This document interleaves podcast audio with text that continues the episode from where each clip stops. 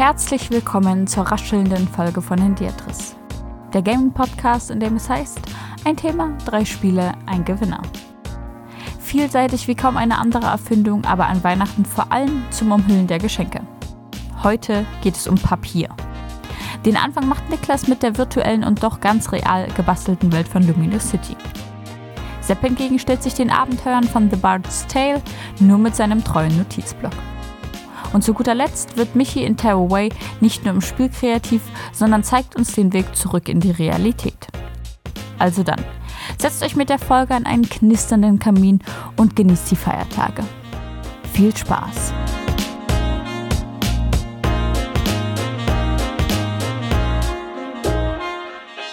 Herzlich willkommen, meine Damen und Herren, zu Hendiatris. Es ist mir eine große Freude, euch wieder begrüßen zu dürfen.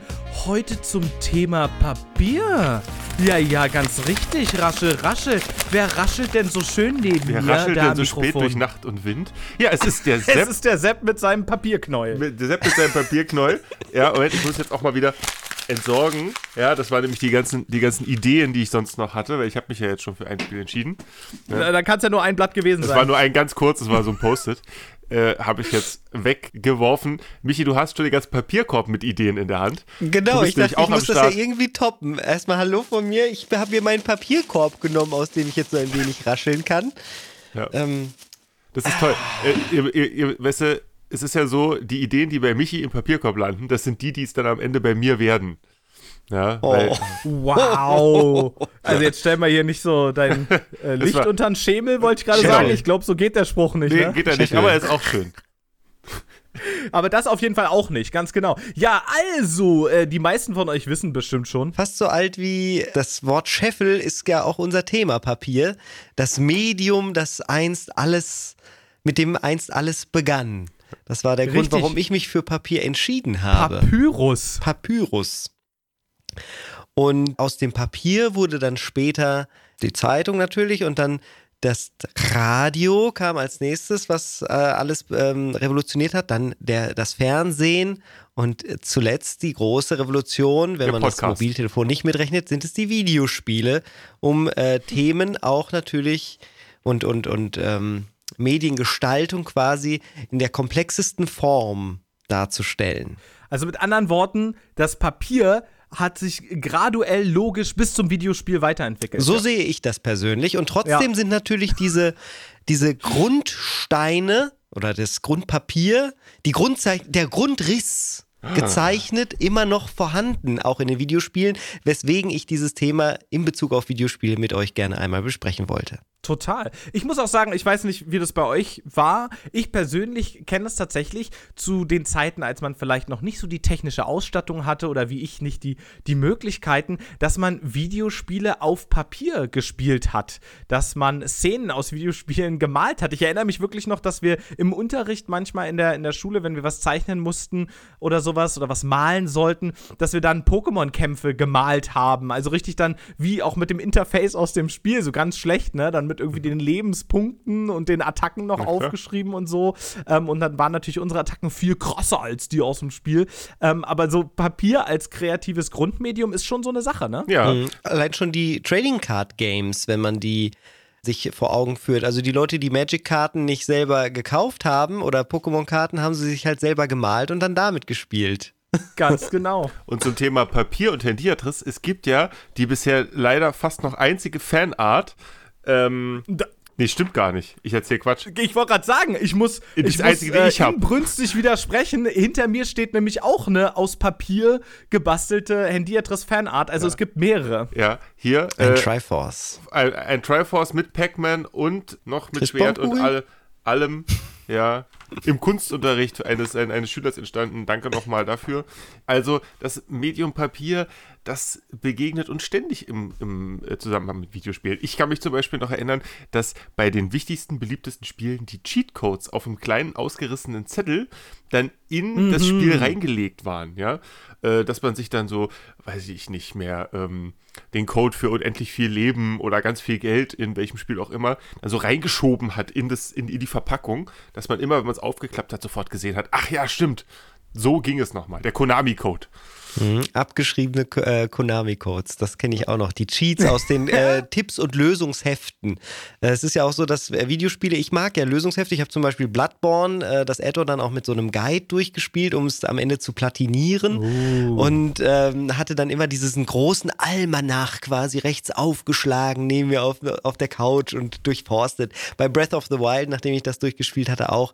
Ich habe äh, Pokémon, ich habe, ich, also ich bin total der Lösungsbuch-Fanatiker, wenn ich das hier gerade so Revue passieren lassen vor meinem inneren Auge. Und möchte aber auch noch die Anekdote erzählen. Ich war so ein Kunstmuffel eigentlich in der Jugend und in, in Kunst auch immer nur so befriedigend, zumindest laut der Ansicht meiner Lehrer. Ich erinnere mich aber an eins meiner Kunstprojekte, da habe ich nämlich ähm, das Thema So lernt man Gewalt äh, visuell umgesetzt mit Ausschnitten aus meinen Videospielheftchen. Und dann waren da halt so Sachen wie, ähm, wie, wie Golden Axe und so. Äh, alle diese Spiele, Doom, äh, Sachen, die ich nicht spielen durfte als Kind, aber mein Bruder schon hatte und aus den Heften, die habe ich dann ausgeschnitten und damit draufgeklebt auf diese Collage. Collage war, glaube ich, das eigentliche Thema, was man machen sollte. Und in der Mitte steht fest, so lernt man Gewalt. Und bei dem O von dem So ist auch eine Zielscheibe drin, wo aus der es dann raustropft und da wird aber reingeschossen mit einer Pistole wow. aus diesem. Also es war eigentlich, eigentlich ist das vielleicht, vielleicht ist es in, schon, wenn ihr den Podcast hört, in irgendeinem Museum. Ich weiß es nicht. Ja, ja richtig. Großartig. Ich muss sagen, Lösungsbücher waren für mich insofern auch super wichtig, weil ich ja die Spiele, wie gesagt, meistens nicht spielen konnte. Und eine meiner ersten Berührungen mit Zelda war tatsächlich, also es stimmt nicht ganz, ich hatte auch schon das äh, Game Boy Link's Awakening gespielt vorher, aber mit dem großen 3D-Zelda, zu dem ich ja immer total aufgesehen habe, ja, wie aufregend, eine echte große Welt. Ähm, mein erster Kontakt damit war, dass ich in Majora's Mask, äh, davon habe ich das Lösungsbuch gelesen und quer geblättert geblättert und mir dann vorgestellt, wie das wohl sein muss, sich durch diese Welt zu bewegen. Also auch da Papier zu Fantasie zu Videospiel. Die Strecke ist nicht weit, Sepp. Und ein Papiermedium der Computerspiele, was komplett weggefallen ist, was es gar nicht mehr gibt, ist das Handbuch. Und mhm. das kann in seiner mhm. Wichtigkeit im Verlauf der Zeit gar nicht überschätzt werden. Es war essentiell, unter anderem bei meinem Spiel, was ich, was ich heute vorstellen werde, wenn du kein Handbuch hattest, warst du verloren. Ja, also die ganze Raubkopiererei dann äh, zur damaligen Zeit, die hat, war gleichbedeutend auch immer mit Lösungs, äh, mit, äh, mit Handbüchern kopieren und so, ja, oder mit, ähm, mit äh, diesen, diesen Wheels irgendwie auseinandernehmen und kopieren, damit man bei der äh, äh, Kopierschutzabfrage auch die richtige Antwort weiß und so. Also es ist ein deutlich von einem sehr, sehr plastischen Medium in diesem Begleitbereich hin zu einem digitalen geworden. Ich weiß gar nicht, wie man heute Handbücher kann man sich vielleicht noch runterladen. Ich weiß es ehrlich gesagt gar nicht. Es gibt immer digitale Handbücher, gerade bei Nintendo-Spielen, ne? da wurden sie ja am schmerzlichsten vermisst, weil die mit äh, viel Liebe früher ja. immer gemacht wurden. Ich hatte eben gerade auch so ein Eternal Darkness äh, Gamecube-Heftchen ah, durchgeblättert.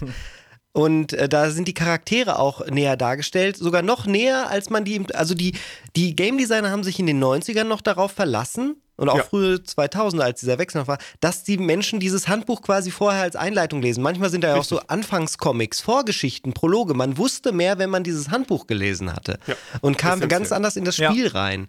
Völlig richtig. Auch so ein Klassiker, Spiel in der Bibliothek ausleihen und oh ja. auf dem Weg nach Hause im Bus das Handbuch eben schon mal lesen, um dann zu Hause festzustellen, dass die ja. alte Mühle das Ding natürlich am Ende doch nicht spielt.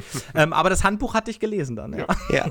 Das ist auch immer das Erste, was ich gemacht habe, wenn ich Gameboy spiele. Das war, äh, als ich den Gameboy bekommen habe und meine Mutter mir dann nach Zahn-OP-Terminen beim Kieferorthopäden äh, Schmerzensgeld quasi in Form von Gameboy-Spielen gekauft hat, habe ich immer schon auf der Rückfahrt das Handbuch begeistert gelesen, um dann zu Hause das Spiel einzubauen einzulegen. Ist das schön. Aber ihr Lieben, von den ganzen Anekdoten mal weggekommen. Wir haben ja nicht nur ein paar Geschichtchen mitgebracht, sondern nee. auch alle drei ein Spiel jeweils, was für uns persönlich das Thema Papier besonders repräsentiert. Die meisten wisst ihr wahrscheinlich davon schon, weil ihr bei uns äh, in die Streams reingeschaut habt. Wenn nicht, kann ich das nur empfehlen, mal auf Twitch TV slash Trispot vorbeizukommen. Da haben wir die gesamten Spiele aus der Folge mal angespielt, für euch zum Reinschmökern sozusagen, um beim Papier zu bleiben. Und ich darf heute tatsächlich anfangen mit meinem Spiel. Seid ihr bereit, Jungs? Ja, yes, total. yes, ja, ja. Nice. Also, äh, ich habe ein Spiel mitgebracht mit dem wunderschönen Namen Lumino City.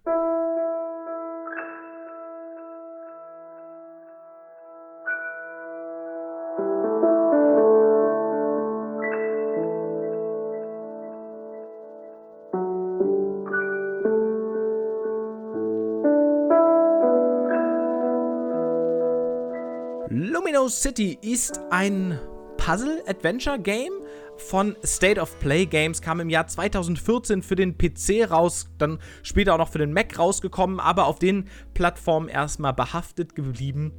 Und es ist in der Mechanik relativ simpel. Ja, also äh, man spielt ein Mädchen oder eine junge Frau, deren Opa auf einmal verschollen ist. Ja, man ist zu Besuch und brüht sich schön einen Tee und während man den Tee brüht, wird Opa entführt oder ist auf einmal weg, lautes Geschepper, Gekrache und versucht ihm eben zu folgen durch die Welt von Lumino City und löst dabei alle möglichen kleinen Rätsel mit Zahnrädern und äh, Zitronen, die dann den Strom leiten und also relativ simple cool. Puzzle in dieser, in dieser Welt. Ähm, aber die ist eben sehr, sehr speziell. Das Ganze ist die Sequel von Loom, was ich persönlich gar nicht gespielt habe, ähm, weil es eben diesen, diesen bestimmten ähm, Witz von Lumino City eben nicht hatte. Ähm, hat damals tatsächlich auch einen BAFTA für das Artistic Achievement gewonnen, also die, den britischen Filmpreis, die ja auch an Videospiele zum Teil vergeben werden. Und zwar dafür, dass das gesamte Spiel aus Papier gebaut wurde. Mhm. Das heißt, die Umgebung, in der wir uns befinden und der, in der wir diese relativ simplen, wenn auch ganz netten Puzzle lösen, ist komplett als Modell gebaut worden. Und ich kann euch wirklich nur empfehlen, allen Leuten, die das hier hören, aber auch euch beiden, einfach nochmal zum Beispiel bei YouTube zu gucken. Es gibt da so eine kleine ähm, kurze Doku dazu, wie dieses Spiel gemacht wurde.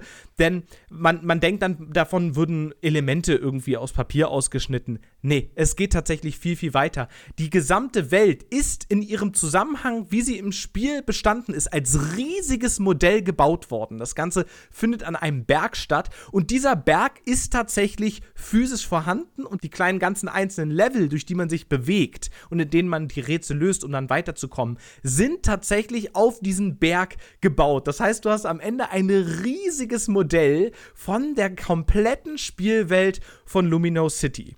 Und das ist eben aus Papier, Pappe, Holz, Motoren, denn es ist auch nicht irgendwie im Nachhinein animiert oder so, sondern tatsächlich abgefilmt. Also wenn sich Teile in dieser Welt bewegen, ja, sich, sich irgendwas dreht oder so, dann ist da tatsächlich ein Motor verbaut worden und die haben es eben abgefilmt, ähm, wie, wie sich die Teile tatsächlich physisch drehen und das sieht man. Dadurch bekommt das ganze Spiel so einen ganz starken haptischen Look. Man hat die ganze Zeit das Gefühl, man könnte in den Bildschirm reinfassen ähm, und, und die Sachen berühren und drehen und selbst schneiden.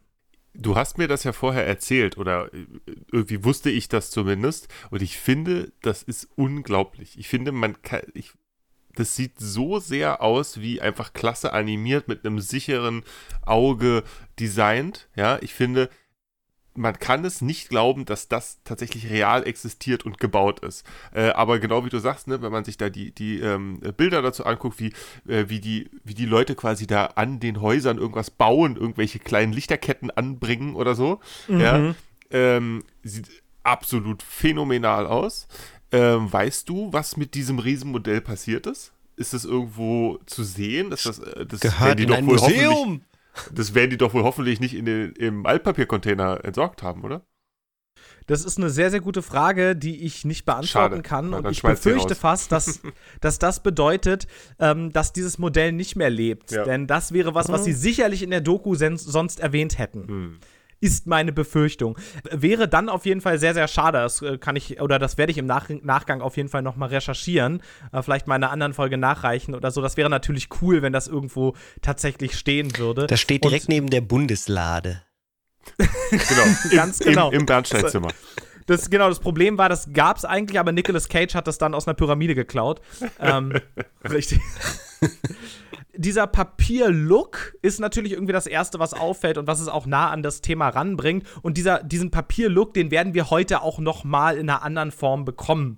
Ja, und deswegen, das ist jetzt ein kleiner Vorgriff auf, auf Michi, auf dich und Tearaway, ähm, was sicherlich ganz, ganz auch noch mal in eine ganz andere Richtung geht, was das Thema Papier angeht. Aber ich möchte wirklich noch mal sagen, es ist eben hier nicht, es geht nicht nur um den Look, sondern es geht tatsächlich darum, dass es aus Papier physisch gebaut wurde. Und mich hat das einfach so beeindruckt, dass in einer der Gänze zusammenhängend zu sehen. Das hätte ich nie gedacht. Ich hätte gedacht, dass sie die einzelnen Sachen halt irgendwie gebaut hätten und dann haben sie es am Ende irgendwie für das Spiel digital zusammengesetzt. Aber dass das tatsächlich so als eine große Welt physisch existiert, finde ich sehr, sehr beeindruckend und hat für mich das Spiel so an die Spitze des Themas Papier gestellt.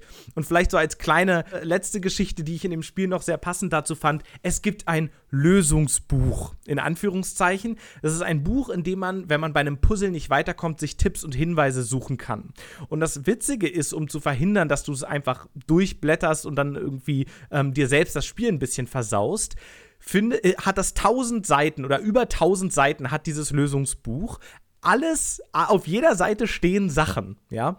Ähm, aber nur alle paar hundert Seiten kommt mal eine, die tatsächlich für einen Puzzle relevant ist. Und du findest das am Anfang im Inhaltsverzeichnis raus, nicht dadurch, dass da die, die Seitenzahl etwa steht, sondern dann steht da 2 plus 64 mal die Anzahl der Zitronen in dem Rätsel oder sowas. Und dann musst du sozusagen beweisen, dass du tatsächlich vor Ort bist, indem du zählen kannst, wie viele Zitronen sind denn hier, um dann im Lösungsbuch dir einen kleinen Tipp erstmal holen zu können. Das fand ich super gut gelöst, ja, weil in solchen Spielen ist es ja manchmal auch so irgendwie frustrierend voranzukommen und so weiter und so fort. Und wenn man dann einen, einen Rätsel nicht hat, dann bei, bei Google einfach nachzugucken, ist, finde ich immer so ein bisschen, oh, man hat dann das Gefühl, man cheatet. Und diese, dieses integrierte Lösungsbuch, was eben auch in seiner aus Papier gefertigten Form was sehr haptisches, was sehr, wie Michi so schön gesagt hat, papieriges hat, hat irgendwie noch mal so perfekt in diese Welt reingepasst und, und war für mich sozusagen noch mal so ein abschließender Kicker, dass ich gesagt habe, yo, Lumino City, das ist es. Aber als alter Rätsler Point-and-Click-Fanatiker muss ich sagen, ich hatte den Eindruck im Stream auch, kannst du ja selber auch noch mal irgendwie was dazu sagen, dass mhm. die Umsetzung, also man hat sich ja klar für diese sehr besondere Umsetzung entschieden, die macht die Lesbarkeit der Rätsel schwieriger gefühlt. Ja. Ähm, also es, äh, ich habe dich noch nie, wir haben schon viele äh, äh, Point-and-Click-Sachen auch zusammengespielt, ja, oder, oder uns im Nachhinein unter, über Sachen unterhalten und ich habe dich noch nie so strugglen sehen mit, mit Rätseln und zwar nicht, weil du nicht verstanden hättest, wie es laufen müsste, sondern tatsächlich mechanisch die Umsetzung, weil das Spiel zu clunky ist oder so. Wie, wie kannst, kannst du das beschreiben? Ja, ich würde da total mitgehen und das wäre auch genau mein Kritikpunkt an dem Spiel gewesen, der mir jetzt auch nochmal deutlich geworden ist durch den Stream. Ich muss vielleicht dazu sagen, ich habe das Spiel tatsächlich 2014 gespielt, als es rauskam, seitdem nicht mehr. Das heißt, ich hatte jetzt auch nicht alle Rätsel direkt komplett präsent.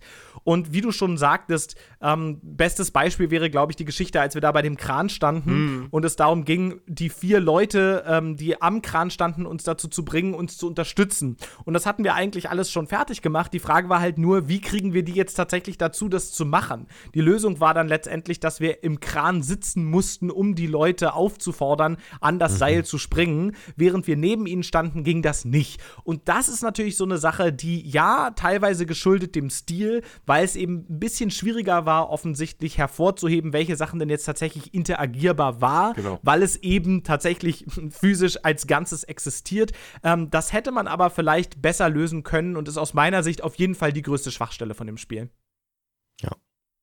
Okay, also du hast ja, du hast klar gemacht, dass dir, dass, dass dir dieser Teil, dass sie es tatsächlich wirklich gebaut haben aus Papier, abgesehen davon, dass es eine fantastische Leistung ist, dir für das Thema Papier sehr gut gefallen hat. Verstehe ich total, äh, bin ich total bei dir. Was für, mhm. was für eine weitere Ebene siehst du, siehst du da noch? Hm. Also, ich glaube, was für mich ganz spannend ist, ich habe das Spiel, wie gesagt, 2014 gespielt. Das war so ungefähr um die Zeit herum, als ich angefangen habe, mich wieder intensiver mit Videospielen auseinanderzusetzen. Und ich war damals in so einem Modus, in dem ich gesagt habe, oh, ich muss irgendwie dringend die ganzen großen Klassiker spielen und ähm, wollte nur die Sachen mit mindestens 90 Metakritik, ja, als ich irgendwie das noch etwas unreflektiert so aufgenommen habe, wollte ich spielen. Und ich habe gemerkt, dass ich häufig boah, Schwierigkeiten hatte. Ja? Also nicht jedes Spiel ist für mich. Das muss man auch erstmal lernen, sozusagen. Mhm. Nur weil das einen guten kritischen Konsensus bekommen hat, ist das vielleicht nicht der, der Superhammer. Und Lumino City habe ich damals tatsächlich, ich hatte nichts davon gehört. Das war von allen Spielen, die ich dann damals bei Steam gekauft habe und so weiter und so fort, war es das Einzige, was ich nicht auf irgendeine Empfehlung oder irgendeinen krassen Metacritic-Score oder sowas gekauft hatte, sondern einfach nur, weil ich es gesehen hatte und weil ich fand, dass es un unfassbar toll aussah. Und interessanterweise, ähm, obwohl ich mich selbst immer versucht habe, dazu zu treiben, jetzt eher die großen Klassiker zu spielen, ne, habe ich gemerkt, dass ich mich persönlich total zu diesem Spiel, zu Luminous City hingezogen gefühlt habe und das dann auch tatsächlich in dieser Serie von Sachen, die ich sonst noch so gespielt hatte in dem Zeitraum, dasjenige war, was ich am ehesten fertig spielen wollte und was mich auch am meisten gegriffen hat. Das heißt, wenn ich sage, ganz toll, es ist aus Papier gebaut, aber teilweise ist das Interface clunky, sollte man jetzt bitte nicht verstehen, alles klar, es war also irgendwie das eine Gimmick und ansonsten war das Spiel irgendwie total doof. Davon, das würde ich wirklich nicht so sagen. Ich fand das Spiel am Ende sehr, sehr gut und die Rätsel, wenn, wenn man sie dann auch geschafft hatte, teilweise ähm, sehr, sehr satisfying. Ja, mhm. also wir haben den Stream geendet mit einem Rätsel, bei dem man Gitarre spielen musste. Mit einem alten Mann zusammen äh, die, die Gitarre zu spielen. Und äh, das war auch gar nicht so einfach. Es war eine ziemlich lange Sequenz. Man musste eine sehr, sehr aufwendige Melodie auf der Gitarre spielen. Auch da dann übrigens, dazu kommen wir ja auch gleich nochmal, Papier an der Stelle sehr, sehr wichtig, weil ich mir nämlich notieren musste, welche Seite ich wann zu drücken hatte. Also auch da, ähm, das Spiel hatte durchaus viele Rätsel, bei denen es geholfen hat, außerhalb des Spiels ein Papier zu Notizen zu benutzen. Mm, und, und die Szenen sind bei mir auch auf jeden Fall hängen geblieben und ähm, mir hat das Spiel auch als Rätselspiel und eben nicht nur als Novum sehr gefallen. Hm. Man muss ja vielleicht auch noch dazu sagen, die Rätsel, die sind nicht per se immer alle in die, äh, in die Spielwelt eingebaut, sondern es wird dann nochmal umgeblendet und man hat dann oft so wie so ein Skizzenboard, ne? Oder wo man, wo man einen Grundriss auch machen würde für ein Haus, wo man dann ja. äh, wie bei The Incredible Machine auf einem Blatt Papier anfängt, die Rätsel so zu lösen und einzelne kleine ausgeschnittene Papierteile neu zu arrangieren. Ja, Genau, das heißt, es hat irgendwie auch so ein bisschen so Bastelcharakter ja. an einiger Stelle und das fand ich auch sehr, sehr passend. So, ja, wunderbar. Ich würde sagen, damit ist zu Luminosity erstmal ich Hunger alles auf Zitronen. Lecker, leckeres Zitronenwasser. Aber Luminosity ist ja zum Glück nicht das einzige Spiel heute. Ähm, als zweites bin ich jetzt sehr gespannt, Sepp, auf einen ganz, ganz anders gerichteten Ansatz von deinem Spiel, was du ausgesucht hast. Erzähl mal, Sepp, was hast du dabei? Ich habe den alten Klassiker dabei. The Bard's Tale.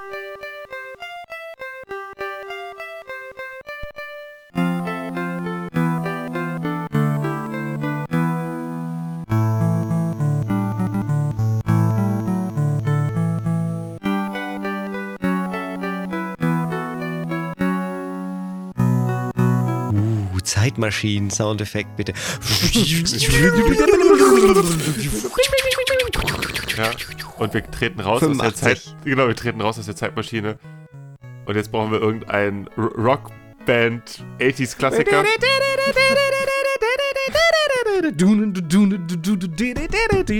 Der Bart ist aber seiner Zeit voraus. ja, ja, genau. Hier ist dein Cousin, Marvin Barry. Ich habe den Urvater, den Großvater der äh, Rollenspiele mitgebracht. Naja, vielleicht nicht ganz. Äh, denn vor The Bard Sale gab es natürlich noch Wizardry. Aber 1985 kam Interplay mit diesem Giganto-Klassiker des Rollenspiels heraus. Äh, Interplay inzwischen natürlich fast noch viel besser bekannt durch Fallout 1, 2 und ähm, Baldur's Gate war damals eine junge kleine Firma, die dieses ähm, Rollenspiel umgesetzt hat, was im Grunde, wenn man ehrlich ist, auf der einen Seite ge geklaut von Wizardry und auf der anderen Seite geklaut von äh, Dungeons and Dragons ist. Ähm, mhm. Also ziemlich eins zu eins, aber ähm, damals war einfach Dungeons Dragons als, als Firma noch nicht so weit, dass sie gesagt haben, sie würden hier großartig die Sachen lizenzieren. Äh, das ist, glaube ich, einfach der Hauptgrund, warum es keine Original-D&D-Lizenz hat. Und dieses äh, Spiel The Bard's Tale, also die, die Erzählungen des Barden, ja, oder die Geschichten des Barden, äh, das heißt eigentlich gar nicht so. Das heißt nämlich eigentlich Tales of the Unknown. Und sollte dann in den jeweiligen äh, Spielen, die dann dazu kommen, sollte es dann immer um andere Personen gehen, aber der Bade und das äh, und, und tatsächlich einfach das Grafikdesign der Verpackung äh, haben es dann so äh, aussehen lassen, als würde das Spiel Bard's Tale heißen. Und deswegen haben alle immer nur The Bard's Tale gesagt und nicht Tales of the Unknown. Naja, da kann man mal sehen, wie wichtig so ein Grafikdesign sein kann. Dieses Spiel kam auf dem Amiga, auf dem Apple II, auf dem C64, dem äh, Schneider CPC, dem äh, ZX Spectrum und natürlich auch dem PC, also der ganzen Super-Hardware der damaligen Jahre. Und ich mhm. persönlich erinnere mich an eine Version, die wir zu Hause hatten. Und zwar, ähm, habe ich schon oft erzählt, ich war ja ein armes Kind, aber irgendwie Unterhaltungselektronik gab es irgendwie dann doch manchmal. Es ist ganz, ganz skurril gewesen, denn meine Mutter war zu dem Zeitpunkt Tagesmutter. Das heißt also, es hat, kamen immer ganz viele Kinder. Ja, für mich war das total super. Und eine dieser, ähm, äh, der, der Mütter, die quasi ihr Kind abgegeben hat bei uns, die, die ha hatte nicht so viel Geld und konnte dann in dem einen Monat irgendwie nicht bezahlen oder mehrere Monate nicht. Und dann hat sie äh, ihren Computer, den sie hatte, uns quasi als Bezahlung gegeben. Ja, und das war natürlich fantastisch ähm, das muss so 92 gewesen sein, 293 so. Ähm, ich weiß leider nicht mehr und krieg's nicht mehr rekonstruiert, was es war. Ich muss mal äh, in die Familienannalen nochmal eintauchen, um das äh, rauszufinden. Im Keller stöbern. Genau. Ähm, und da gab es aber The Bard's Tale zu. Das war da mit bei. Ähm, und äh, so kommt sozusagen diese alte Geschichte für mich da irgendwie nochmal, es schließt sich ein Kreis. Und dieser First-Person Dungeon Explorer in 3D, der hat es mir besonders angetan. Und zwar aus dem einfachen Werk, äh, einfachen Grund, ähm, weil man dafür nämlich Papier braucht. Und das ist ja schon ein bisschen seltsam von einem Spiel, äh, was auf einem Computer stattfindet, dass man sagt, du brauchst zwingend, es ist erforderlich, du brauchst Papier. Und ähm, das ist deswegen so, weil The Bard's Tale und generell die Spiele von damals nicht sowas wie Speicherstände kennen, so wie wir es heute verstehen, dass ein bestimmter Zustand einer Welt gespeichert wird und dann kommt man nach Tagen, Stunden, Monaten, Jahren wieder und dann ist die Welt quasi eingefroren, hat auf einen gewartet und man steigt wieder ein. Sondern The Bard's Tale speichert die Charaktere. Ja, die speichert die Personen, mit denen du in der Party durch die Gegend gelaufen bist, was für Werte die haben, was für äh, ähm, Gegenstände und wie viel Geld die haben. Ansonsten bleibt die ganze Welt immer frisch und neu. Das hat das Problem, dass wenn du das Spiel neu anfängst, du dir dann wieder aus der Taverne, in der du nämlich beginnst, all deine Charaktere wieder zusammenklaubst, ja, und sagst, hey, du da hinten in der Ecke, Bade, komm mal her, du kommst jetzt mit. Und du, äh, äh, wie hieß er, äh, Eric die Hand? Nee, wie, wie hieß er im Stream? Eric die Faust. Eric die Faust. Die Faust. Eric, Richtig. Die, Eric die Faust, komm her, komm, komm, wir gehen jetzt ins Dungeon. So, und so läuft das quasi jedes Mal. Und ähm, man darf sich gar nicht so hart an diese Party gewöhnen, denn das Spiel ist hart und unerbittlich.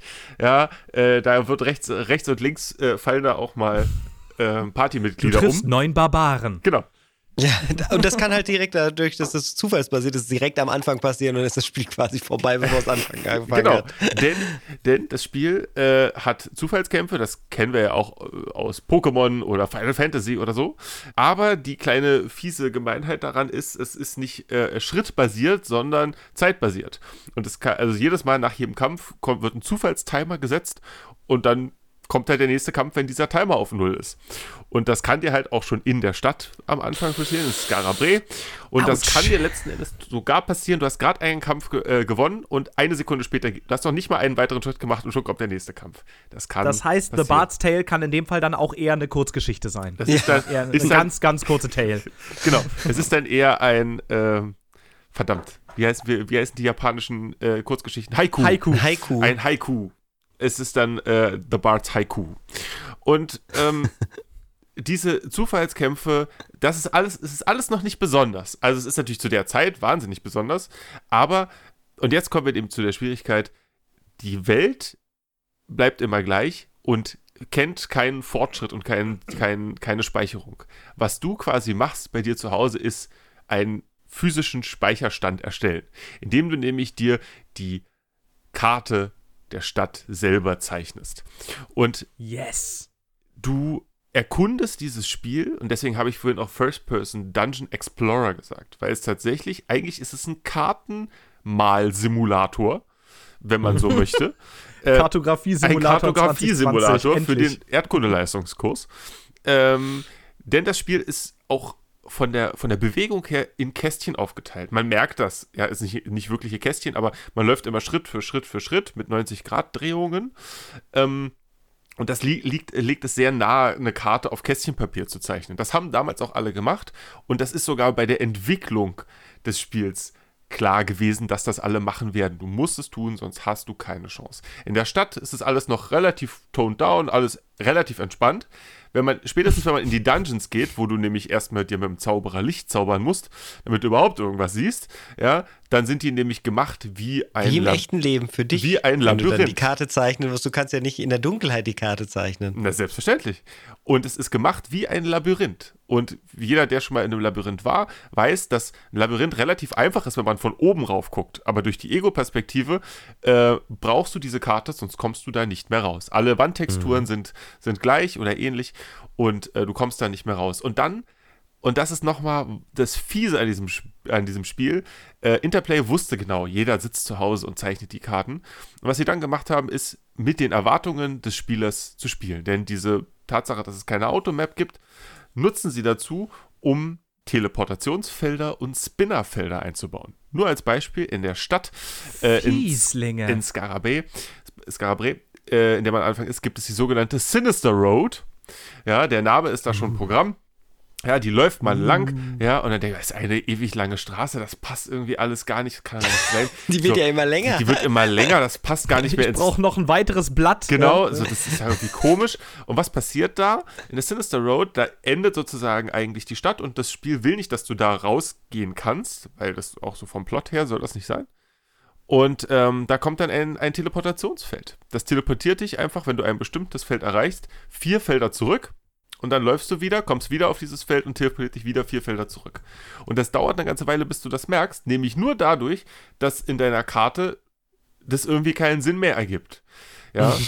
ähm, ich bin jetzt schon im Schlafzimmer von Genau, Mama und Papa, das? das geht nicht weiter. das ist schon die zwölfte, schon die zwölfte Seite untereinander, ja. Also, äh, und in der Stadt mag das alles noch gehen, weil du durch die Häuserfassaden und so und wenn du merkst so, hm, sonst war hier noch nie so eine Straße so lang, ja, irgendwas stimmt hier nicht. Aber in einem Dungeon, ja, weißt du auf einmal gar nicht mehr, wo vorne und hinten ist. Und du weißt dann eben durch diese Spinnerfelder, die dich einfach einmal drehen und du denkst, du, du denkst immer noch, du guckst nach Norden. Stattdessen guckst du aber inzwischen nach Westen, weil das Ding dich gedreht hat.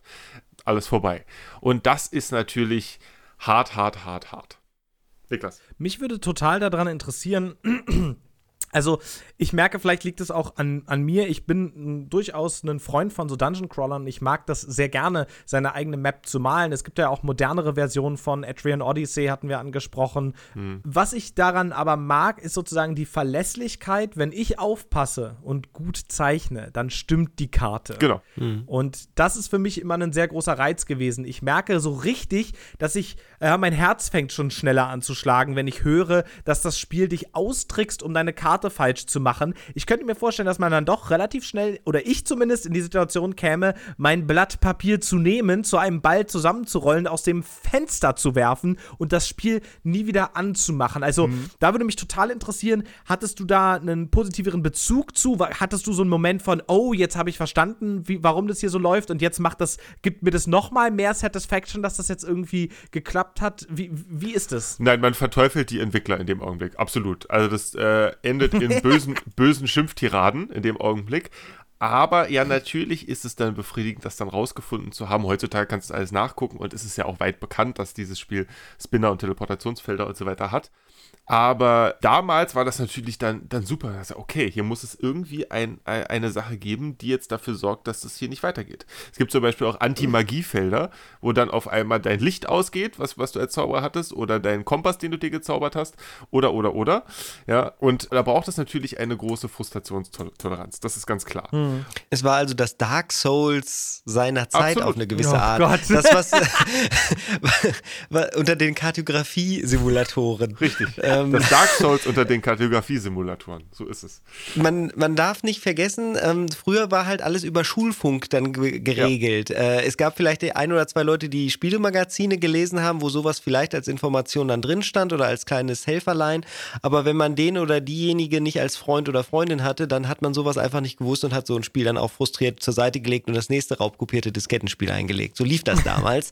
ähm, Heutzutage ist das anders, da jetzt, wenn jetzt Bart's Tale rauskäme, würden die Entwickler wahrscheinlich selber eine kleine Mini-Doku auf YouTube veröffentlichen, wo sie sagen, hey, und wir bauen solche Spinnerfelder ein und da gibt's dann sowas und sowas. Und schon ist die ganze Message eine andere und die, du kannst dich als Spieler anders drauf einstellen, auf so eine Art von hartem Game.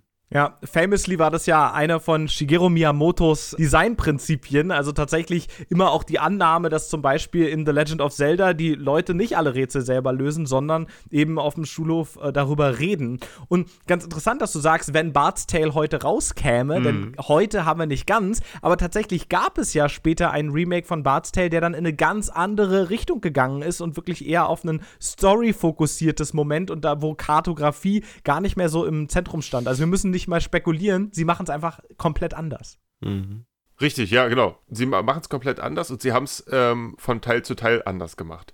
Sie haben es im zweiten und dritten Teil mhm. dann ihrer äh, ja fast schon sadistischen Art äh, vollkommen übertrieben, meiner Meinung nach. Die Spiele sind einfach nur unfair. Und das ist genau auch der Unterschied zum ersten Teil. Meiner Meinung nach, der erste Teil ist einfach für, heut, für heutige Spielgewohnheiten schwer. Wirklich, dass du denkst, oh, und mühsam, er ist grindy und so weiter und so fort. Und äh, der wahre Spielfortschritt passiert halt bei dir auf dem Schreibtisch und nicht im Spiel. Und das ist was, was man einfach nicht gewöhnt ist. Um, mhm. Wo im Gegensatz die, äh, das Spiel 2 und 3 einfach fies ist. Einfach wirklich sadistisch fies, wo sie sich gesagt haben, nö, wisst ihr was, das war eigentlich alles nicht schwer genug. Ähm, wir machen das jetzt nochmal ein bisschen komplizierter, wir machen das Inventar noch kleiner und so weiter und so fort. Also das sind dann einfach Sachen, wo sie es übertrieben haben. Und in, und in weiteren äh, Iterationen jetzt auch aktuellerer Art, ist man ganz andere Wege gegangen. Man hat versucht halt, es auf moderne Rollenspielkonzepte umzusetzen und weniger auf, auf dieses Kartenzeichnen zu gehen. Was auch, ich bin auch gar keiner, der jetzt sagt, äh, äh es müssen jetzt immer Karten gezeichnet werden, es darf keine Automap mehr geben. Gar nicht, wirklich. Automap ist eine der besten äh, Erfindungen ever. ja. Aber es hat seinen Charme. Und ich glaube, auch damals hätten die Leute lieber eine Automap gehabt, äh, statt sie zeichnen zu müssen. Aber die Situation war halt so, wie sie ist. Und dieser Mehrwert, der dadurch entstanden ist, dass ich nämlich heute zu meinen Brüdern gehen kann und sagen kann, gib mir doch mal deinen Leitsordner mit den äh, Rollenspielkarten, die ihr gezeichnet habt. Dann kommen dann nämlich aus, wow. Wiz aus, aus, Wizardry und aus, und aus äh, The Bard's Tale und aus, ähm, was haben wir noch alles Schönes? Sorg. Sorg, ja, genau, toll. Danke, Master. Ja, äh, kommen, kommen dann die ganzen Karten. Und die, das sind natürlich echte Erinnerungsstücke und Kunstwerke. Keine Frage. Ich finde ganz witzig, dass du gerade nochmal angesprochen hast, die weiteren Teile wurden dann noch, noch schwieriger und aus heutiger Sicht vielleicht eher sadistisch. Daran sieht man auch nochmal, dass 1985 die Spielewelt wirklich eine komplett andere war. Du hast eben nicht für eine breite Masse entwickelt, mhm. weil es hat auch nicht eine breite Masse rezipiert und gespielt, sondern deutlich weniger Leute. Und wer halt großer, großer Fan vom ersten Bart's Tale war, hat dann gesagt, oder das ist natürlich jetzt auch verallgemeinert, aber so ist zumindest die Denke dahinter, die haben ja alle den ersten ersten Teil gespielt, die wissen jetzt, wie es geht. Hm. Und jetzt müssen wir wirklich noch mal anziehen, damit für die auch noch hm. ein Reiz da Richtig. ist. Und so sind wir in der ähm, Ära der Videospiele ganz häufig in die Situation gekommen, dass, dass Sequels auf einmal extrem schwierig waren. Super Mario Bros. 2 äh, beispielsweise, was ja in, in ähm, Europa und Amerika gar nicht rauskam, sondern kam dann erst später als The Lost Levels, genau. Äh, wo sozusagen dann auch die Vorstellung war, naja gut, du hast es jetzt in Super Mario Bros. 1 bis zum Ende geschafft. Mhm. Jetzt fangen wir hier mal ungefähr mit der Schwierigkeit vom, von der letzten Welt an. Also mhm. insofern, da war einfach noch ein ganz anderer Design-Ethos auch dahinter. Absolut, absolut. Ein weiterer Aspekt, der mir aufgefallen ist, der auch schön aufs Thema Papier äh, ausgeht, ähm, ist der, äh, wir, im Stream haben wir das gesehen, da war, ist ja ein Hobbit und da dachte ich ja direkt, oh krass, hat das etwas hier Herr der, Herr der Ringe-Lizenz? Das ist ja krass. Und du meintest nein. Und ich habe dann nochmal ein bisschen weiter geforscht. Da sind auch äh, andere Parallelen, zum Beispiel aus Büchern wie Dracula drin und so. Das ist also quasi komplett zusammengeklaut aus vielen ja. lyrischen Werken, aus vielen auf Papier festgehaltenen Bänden. Äh, und dadurch dann ja irgendwie wirklich auch, deswegen passt Bart's Tale so gut. Dieser Barde hat sich ganz viele Geschichten quasi zusammengeklaubt und dann Ach, zu einem schön. neuen äh, Buch zusammen zusammengeklebt und äh, gibt das dann da zum Besten. Richtig. Äh, man, man muss halt einfach sagen, damals ist die Klientel für diejenigen, die das gespielt haben, einfach identisch mit denjenigen, die wissen, die haben ihren Tolkien gelesen, die haben ihr D&D gespielt, die haben Bram Stoker gelesen und so. Das, mhm. das ist sozusagen dasselbe Konglomerat an, an Menschen, für die das gemacht wird. Also ne, übertrieben jetzt, aber heute nennt man es Bubble. Bubble. Die genau. Fantasy Das, äh, Van- das Bubble. Van-Diagramm ist ein überlappender Kreis. Genau. Und ähm, deswegen, deswegen funktioniert das natürlich. Und ich, es ist aber gleichzeitig auch noch subtle genug, sage ich mal, dass es, dass es äh, nicht die ganze Zeit wie so ein Na, na, habt ihr auch den Hinweis verstanden auf das und das Buch? So, sondern es ist halt immer ein netter Seitenhieb, den man, den man sehen kann oder auch nicht. Äh, und der da aber nicht stört. Und dieses Remake, was wir jetzt auch im, im Stream gespielt haben, das macht es, glaube ich, einfach ein bisschen zugänglicher. Man kann sich jetzt sehr darüber streiten, ob dieser Stil, den sie da gefunden haben, ähm, jetzt wirklich so sehr viel schöner ist als das Original, als die originalen Pixel-Styles.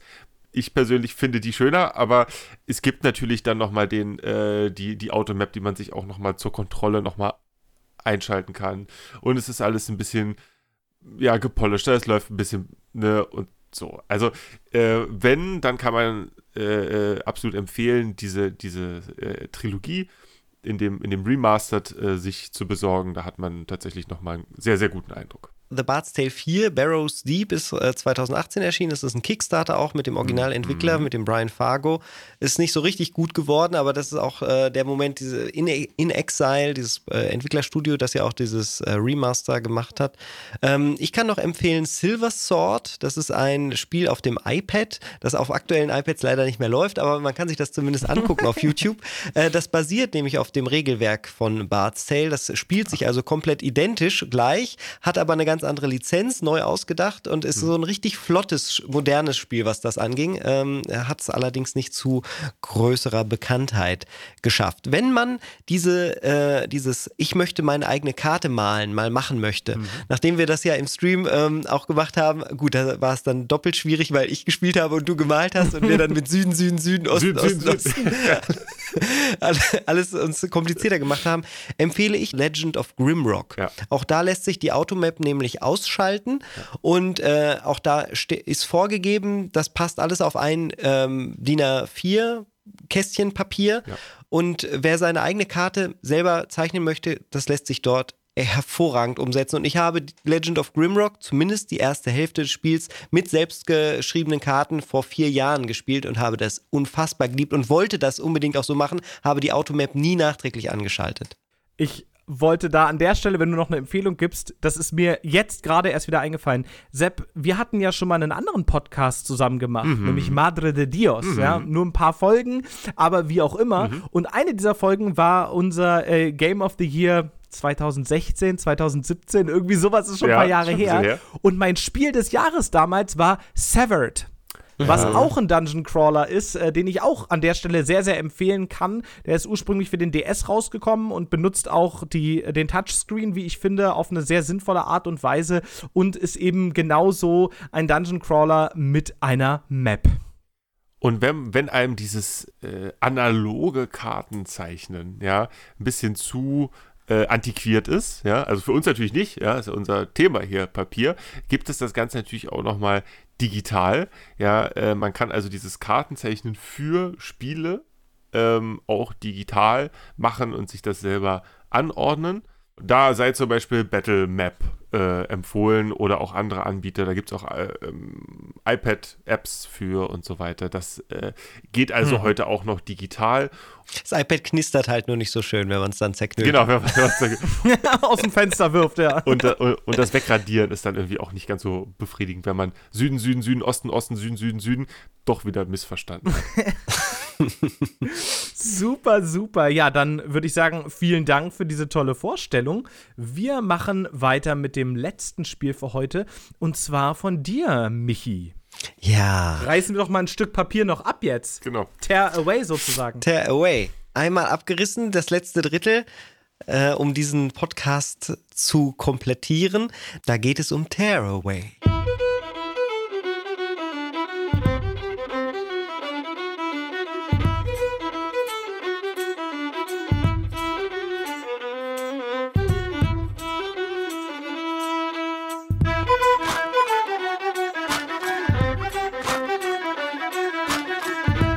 Tearaway ist von ein von Media Molecule entwickeltes Jump and Run. Ja, obwohl eigentlich jumpt man da gar nicht so viel. Eigentlich ist es mehr so ein Run, also ein Erlebnisspiel. Ein Run-Jump. Äh, Es hat viele Parallelen. Ein Run and Run.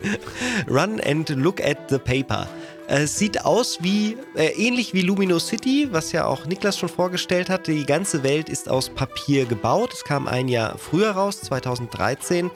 Äh, Sony hatte Media Molecule gekauft und äh, so ein bisschen scheint mir die Idee damals gewesen zu sein, wir brauchen ein Spiel, das die Fähigkeiten der PlayStation Vita als Handheld mal so richtig zur Schau stellt. Und da wurde Media Molecule in die Schuld genommen, in die Pflicht genommen und gesagt, ihr macht das jetzt. Und das haben sie gemacht. Und Junge haben die das gemacht. Jede einzelne Möglichkeit, die diese Plattform bietet, äh, setzt Tearaway um. Man steuert äh, in Tearaway also seinen kleinen, ich nenne es jetzt mal Mario, aber der heißt da Iota oder äh, es gibt da eine, eine männliche und eine weibliche Variante. Und das Spiel verbindet die echte Welt äh, um den Spieler herum zusammen mit dieser Papierwelt. Es gibt eine Erzählerstimme, die unterhalten sich da so ein bisschen, äh, quasi wie in so einem anderen Kosmos. Und äh, das Spiel beginnt damit, dass man selber in die Kamera gucken soll und gesagt wird, da ist ein You. A you, there is a you. Ein, man selbst ist da und man kriegt so die Sonnenstrahlenkringel um den Kopf herum gezeichnet, wenn man in die Kamera guckt, die nach vorne äh, Richtung Spieler schaut. Und dann äh, ist man immer in dieser Spielwelt auf einmal die Sonne. Man könnte fast sagen, es ist so ein wenig ein God-Game, so wie P Peter Molyneux das oft versucht genau. hat. Äh, wo man so von oben rumguckt und die Paral um die Parallele mal zu, zu vollenden, so wie der christliche Gott anscheinend ja Erde in die äh, Hand genommen hat und dann angefangen hat, die, die Welt zu bauen, so ist es hier so und deswegen habe ich das auch genommen als Papierthema. Hier nimmt man selber als Spieler jede Menge Papier in die Hand in Form seiner PS Vita und fängt an, dort dann die, die Welt zu formen und zu erstellen.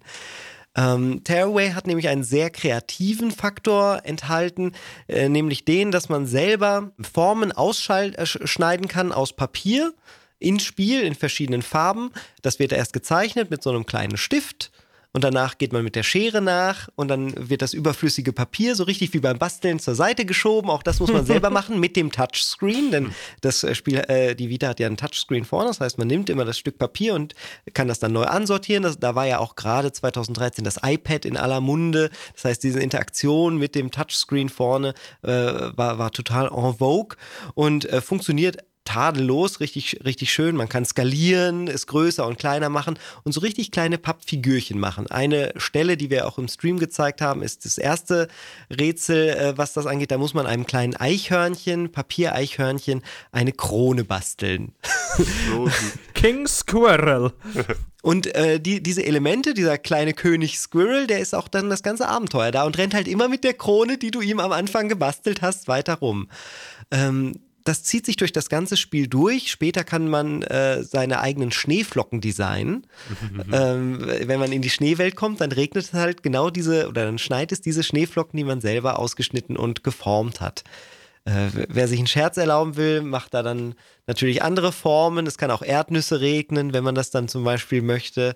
Oder Tassen Erdnüsse, oder, ja. oder Erdnüsse oder Katzen und Hunde. Ich sag da nichts weiter zu. Gestern im Stream wurde ich so geschaltet, weil ich natürlich, ich meine, das, was viele gemacht Michi haben, lässt war halt Nüsse einfach, regnen. Ja. Genau, ich lasse, ich lasse Nüsse regnen. Wir lassen das so stehen. Und ähm, ja, äh, Tearaway ist animiert in äh, dem Stop-Motion-Verfahren. Niklas, du hast es im Stream angesprochen. Das sieht so ein bisschen ruckelig aus, das ist aber durchaus gewollt. Das Spiel läuft zwar auch nur auf der Vita in, in 30 Bildern pro Sekunde, aber die Animationen selber sind sogar noch geringer, nämlich die haben eher so 10 Bilder pro Sekunde weil es so aussehen soll, als, als wäre bei so einer Kinderserie im Fernsehen quasi alles mit in echtem Papier auch nachgestellt. Immer einmal der Auslöser aufge, ausgelöst worden an der Kamera und dann äh, alles so sich ein bisschen bewegt.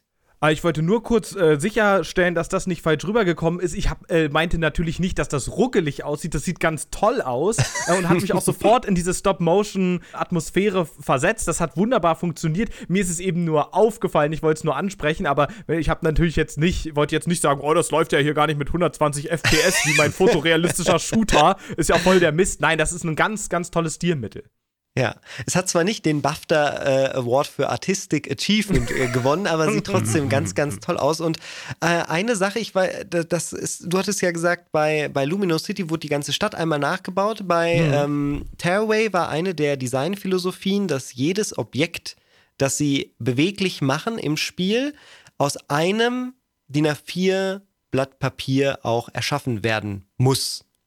Da kam ein Künstler vorbei, und hat dort im Studio von Media Molecule ganz viele Dinge einfach erstellt in, in diesem Origami-Verfahren, selber gefaltet und dann irgendwo hingestellt. Und äh, diese, diesen Designkniff haben sie sich quasi da zu Nutzen gemacht und es gleichzeitig auch als man mag es PR-Gag nennen, aber ich fand es einfach super faszinierend und Septig, das hat das ja auch total abgeholt, als du da an deine Töchter gedacht hast, ja. ähm, an deine Kinder gedacht hast. Die Formen vom Spiel lassen sich freispielen und dann im eigenen Drucker zu Hause ausdrucken auf Papier, um sie da selber auszuschneiden mit Bastelanleitungen nachzubasteln.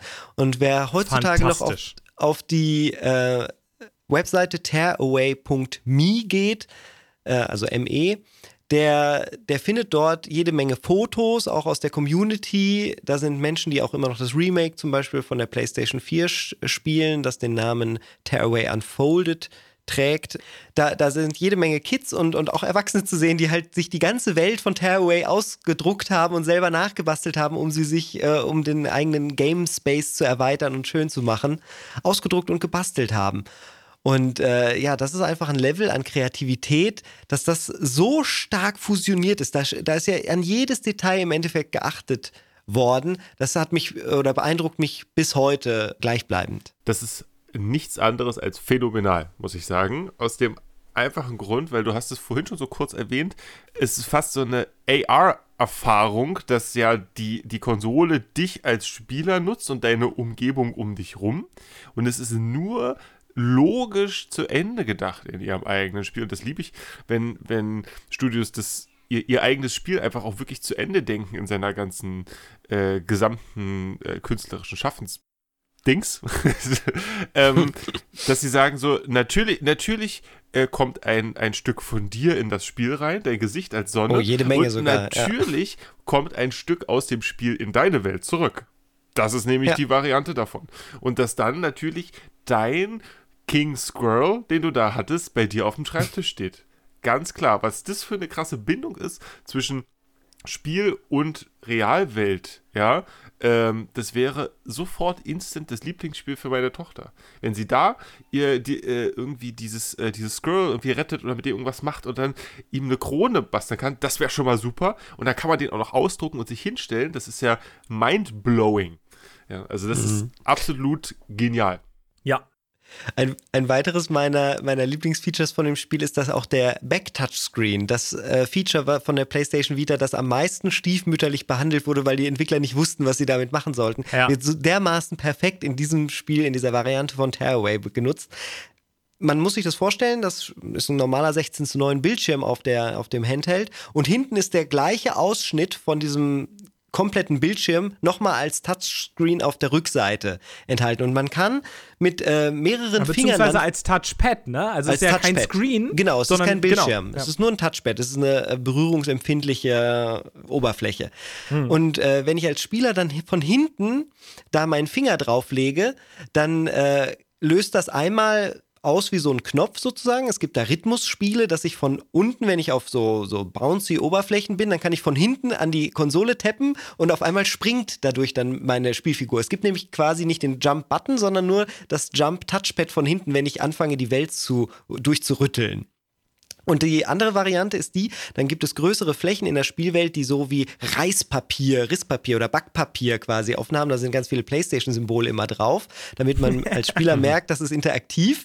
Und dann äh, kann man von hinten seinen Finger durchstecken. Und dann wird der eigene, vielleicht nicht so ähm, schöne Finger durch ein virtuelles Pendant ersetzt und man verscheucht damit dann Gegner. Die, das ist nicht sonderlich schwer, man muss einfach nur so ein bisschen rumwischen da drin, aber es ist so cool gemacht, dass man von hinten durch die Konsole durchfasst und dann quasi in der Spielwelt drin ist. Genauso wie man von der Sonne von oben rauf guckt, kann man dann von hinten in die, Spielfeld rein, äh, in, in die Spielwelt reinpacken. Und auch da dieser Risscharakter von dem Papier, da man ja mit dem Finger das Papier durch durchsticht sowieso dieses ganze Papier fühlen, malen und schneiden. Das, diese Soundeffekte haben sie dermaßen perfekt durchgemacht.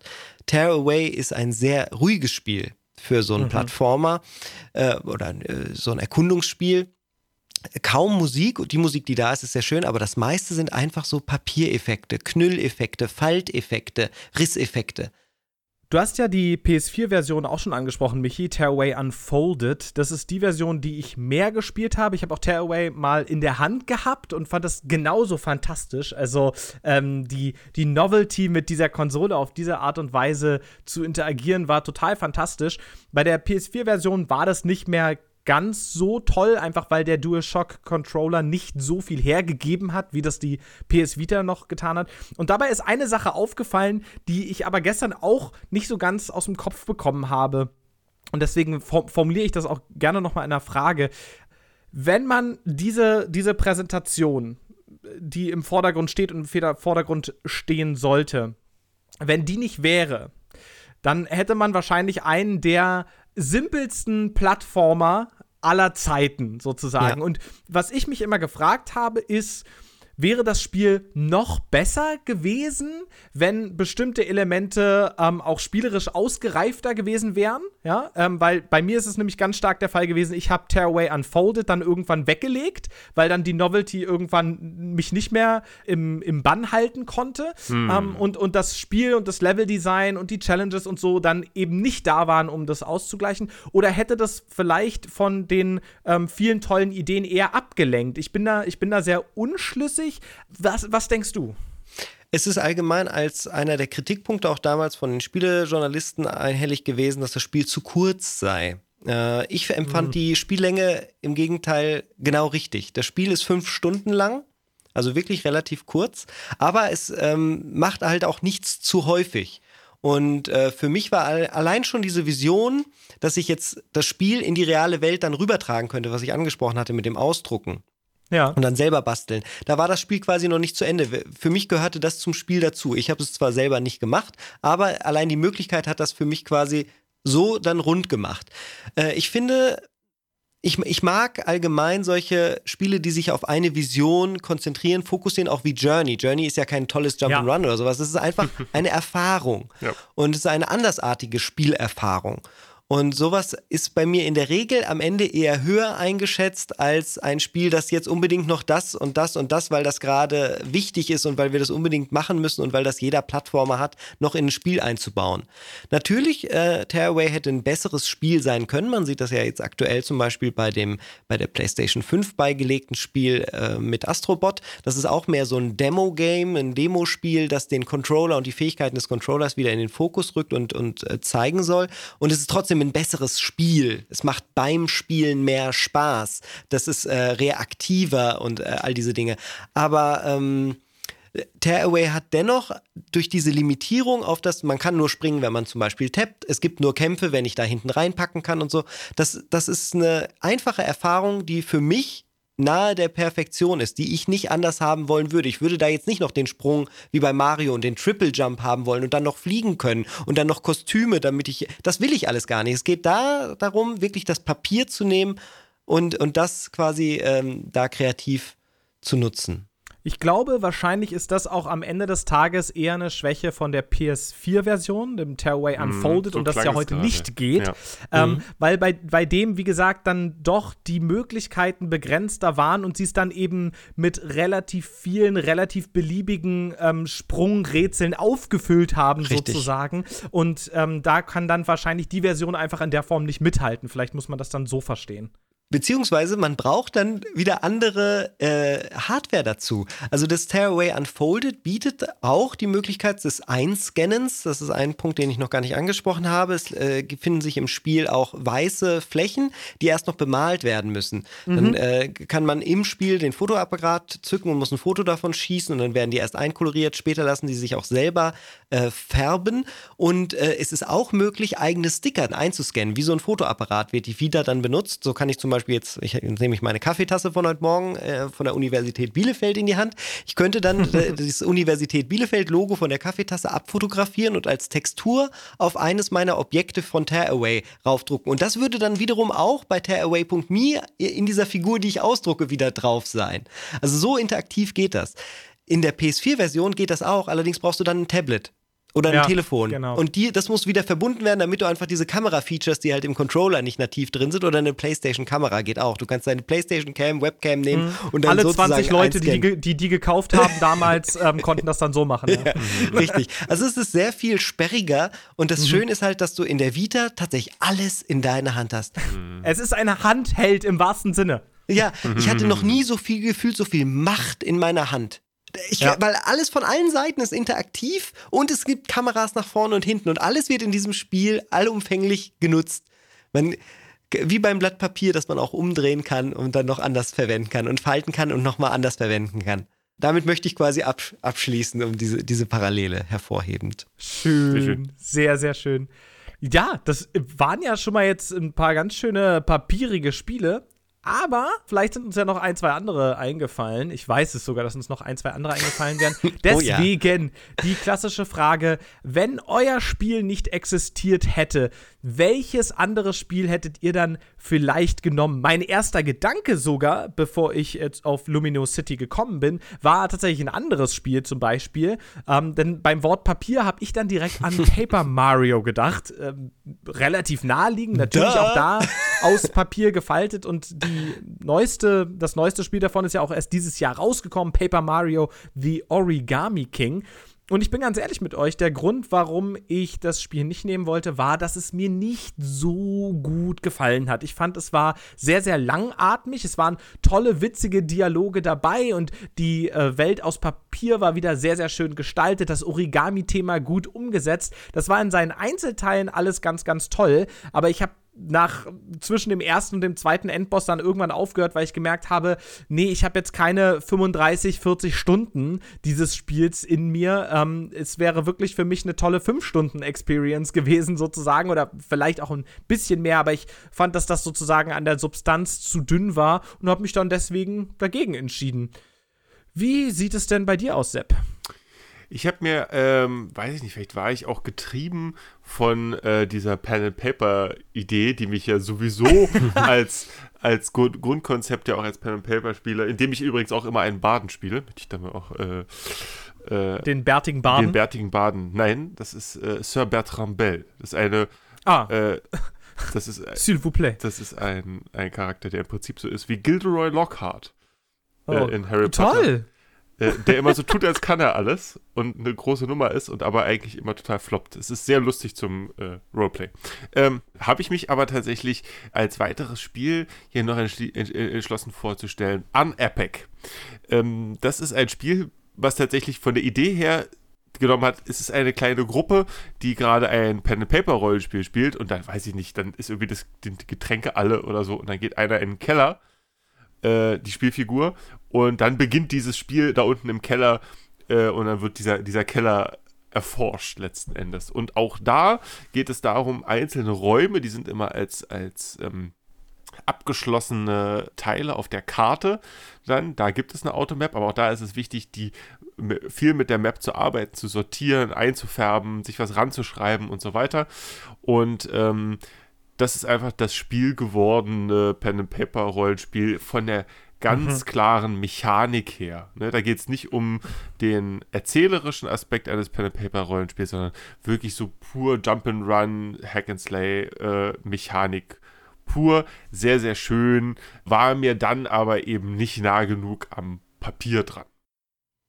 Übrigens sehr geiler Soundtrack. Ja, Ähm, ja, ich äh, möchte noch eine Sache dazu sagen zu Paper Mario. Äh, diese Rollenspielserie, die ja unter dem Namen Mario Story auf dem N64 gestartet ist, da, da ist einfach der erste Teil für mich immer noch der pa papierigste, obwohl er nicht so einen papierigen Untertitel trägt, wie vielleicht einige seiner Nachfolger. Also da kam ja Origami King, hast du angesprochen, dann war davor Sticker, irgendwas, Sticker, Sticker Star?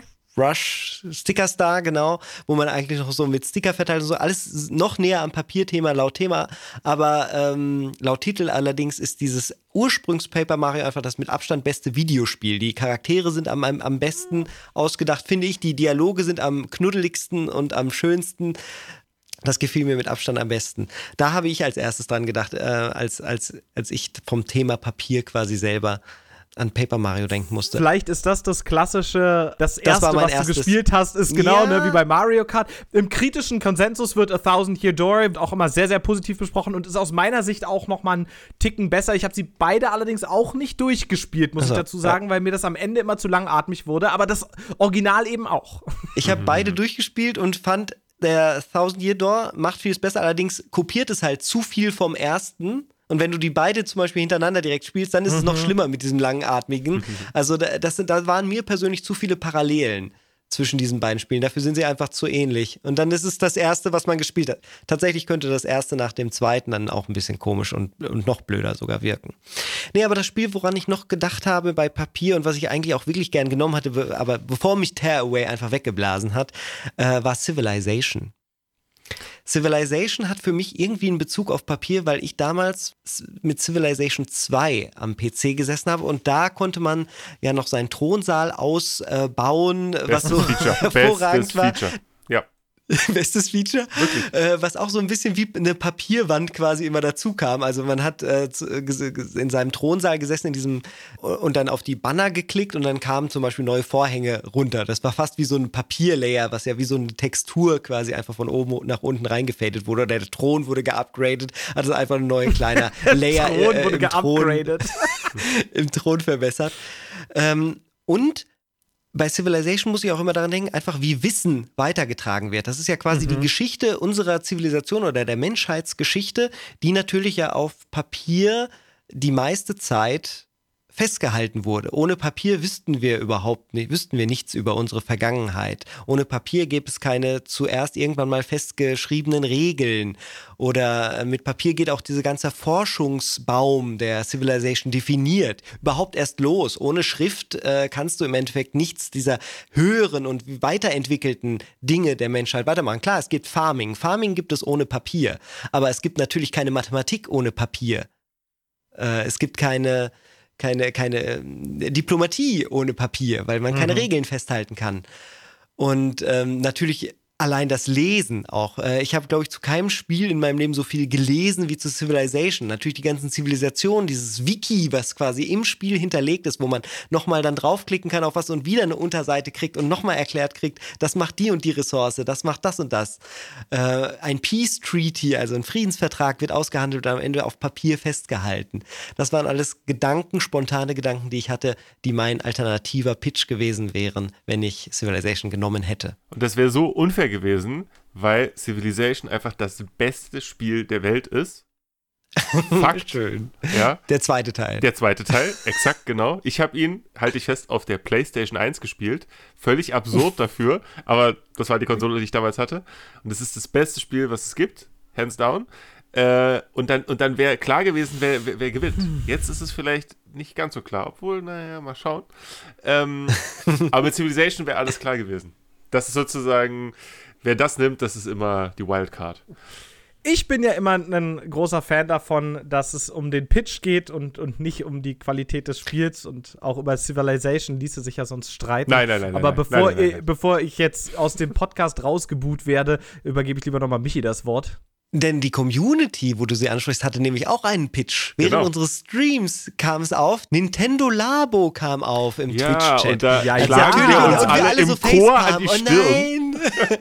Und wer gewinnt die So Episode? die Community! offensichtlich. Etwa durch Es den ist Pitch Nehmer. Ja, Labo kam letztes Jahr, glaube oder vorletztes, ist schon zwei Jahre alt. Ah, Es muss schon länger, ein- ja, genau. Vielleicht ein Grund, warum es am Ende auch nicht genommen wurde. Ich habe das Spiel und das Prinzip so großes Ding. Ich bin dafür extra nach Hamburg damals äh, gefahren und habe da das Nintendo Labo Event mitgemacht, habe Klavier gespielt auf selbst gebastelten äh, Nintendo Switch Accessoires aus Pappe. Es hat mich kreativ total umgehauen, als ich ich dann zu Hause stehen hatte. Ich habe ich hab das Haus zusammengebaut, mir nochmal angeguckt und dann war es das. Das war mir spielerisch Ja. einfach insgesamt zu flach, obwohl es natürlich ein Klavier ist, ein Klavier. Das, und es wird auch immer ein Klavier bleiben. Das ist im Endeffekt endlos und groß an Kreativität. Aber ich benutze diese Labo-Sachen in meinem Alltag einfach nicht. Und ich weiß im Nachhinein gar nicht so genau warum, wor- woran das liegt. Aber das ist der Grund, warum ich es am Ende wahrscheinlich nicht genommen habe. Ich glaube, es ist auch tatsächlich eine Platzfrage, ähm, weil du, du baust deine, die Sachen einmal auf, aber wenn du dann, dann mit den einzelnen Teilen kreativ bleiben möchtest, ne, und das ging ja noch viel weiter. Also es gab ja dann irgendwie dieses, dieses Roboter-Set, wo man dann wirklich so einen Oh Gott, großen den Rucksack. Kampfroboter so sich Ja. gebaut hat und dann konnte man irgendwie da irgend so ein VR-Spiel, äh, beziehungsweise dann muss man eher AR wieder sagen, Richtig, ähm, ja. weil, weil eben tatsächlich physische Objekte aus, die aus deiner Umgebung mit einbezogen werden, ähm, konnte man irgendwie so ein Kampfroboter-Spiel spielen. Aber ich meine, ne, du hast das Problem weniger, Michi, mit, mit, mit Mhm. deinem Haus, aber wo sollte ich jetzt bei mir irgendwie noch eine Roboterkampfausrüstung hinstellen, um dann ein mittelprächtiges Spiel anderthalb Mal in, in einer Dekade zu spielen? Das ist dann natürlich irgendwie nicht so ökonomisch. Das ist auch das Hauptproblem. Also das Klavier funktioniert. Ich glaube, das Klavier ist auch das Beste an Labo und das, was man am häufigsten benutzen würde. Aber dieser Rucksack, so geil er ist, wenn er funktioniert, dass man fühlt, man zieht da ja so an Strippen zum Beispiel Genau, und macht ja, dann ja. hinten, man fühlt sogar so einen Ruck hinten. Ich weiß nicht, ob ihr den mal aufhattet. Das fühlt sich extrem geil an, diesen Rucksack aufzuhaben und zu benutzen. Aber das Spiel, das Mac-Game, dieser Mac-Baller-Shooter, der ist zu viel. Ich bin ein Mac-Baller-Shooter Ja.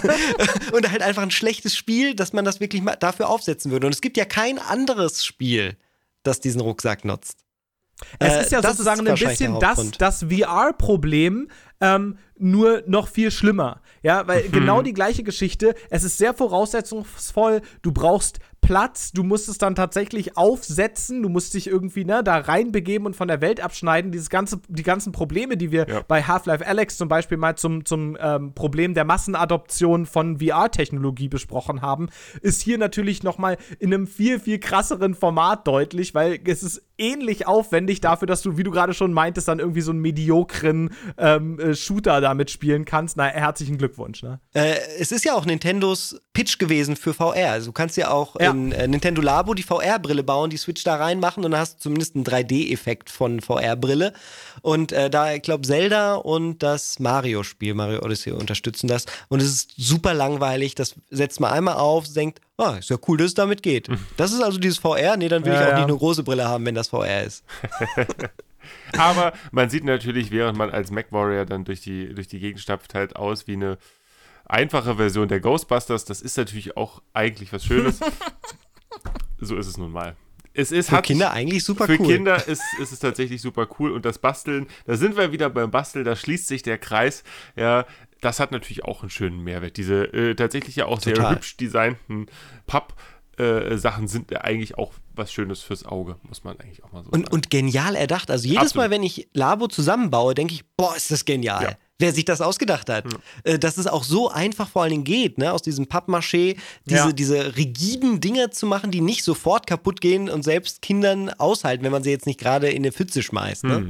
Und es ist halt, also diese ganzen Geschichten mit, dass du dann an den Fäden irgendwelche reflektierende Folie hast und dadurch erkennt dann die Infrarotkamera an dem Joy-Con, wo gerade das Ganze steht und so. Also das ist keine Frage auf, aus einer Ingenieursperspektive sehr, sehr spannend, aber durchgesetzt hat sich halt irgendwie eben doch nicht. Aber man merkt da vielleicht auch ein bisschen, dass ja Nintendo eben ursprünglich gar nicht aus dem Videospielbereich kommt. Ja. Ja. Die hatten ja. Ja. eigentlich angefangen damit, Spielkarten physisch auf Papier zu drucken. Und insofern ist vielleicht im Bereich der Videospiele Nintendo der logische Schlusspunkt in einer Diskussion zum Thema Papier. das stimmt. Sehr schön.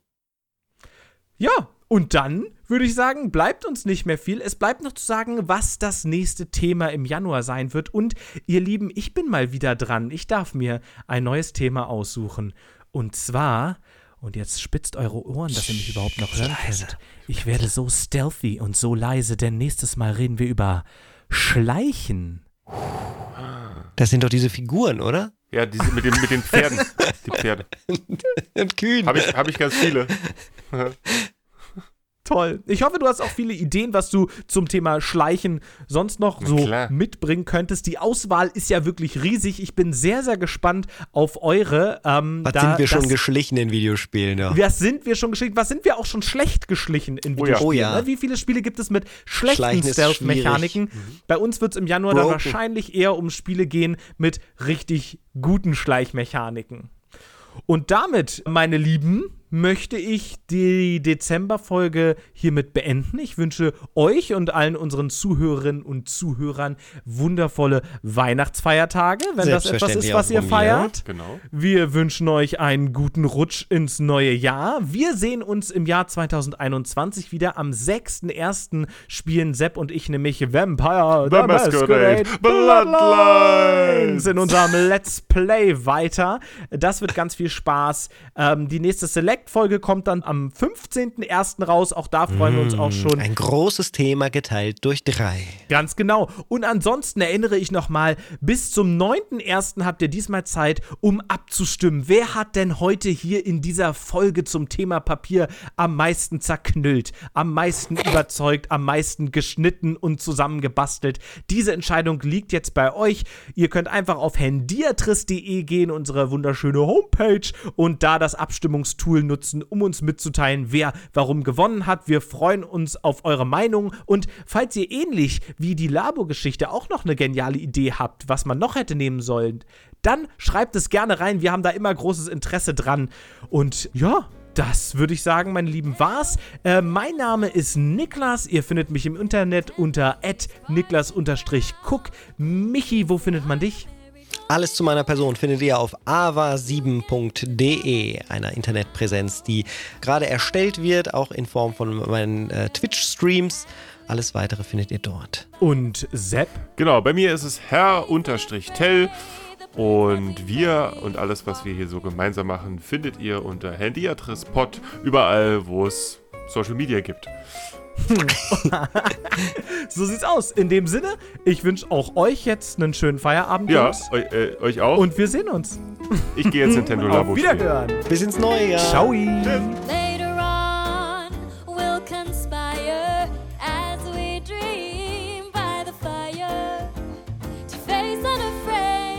plans that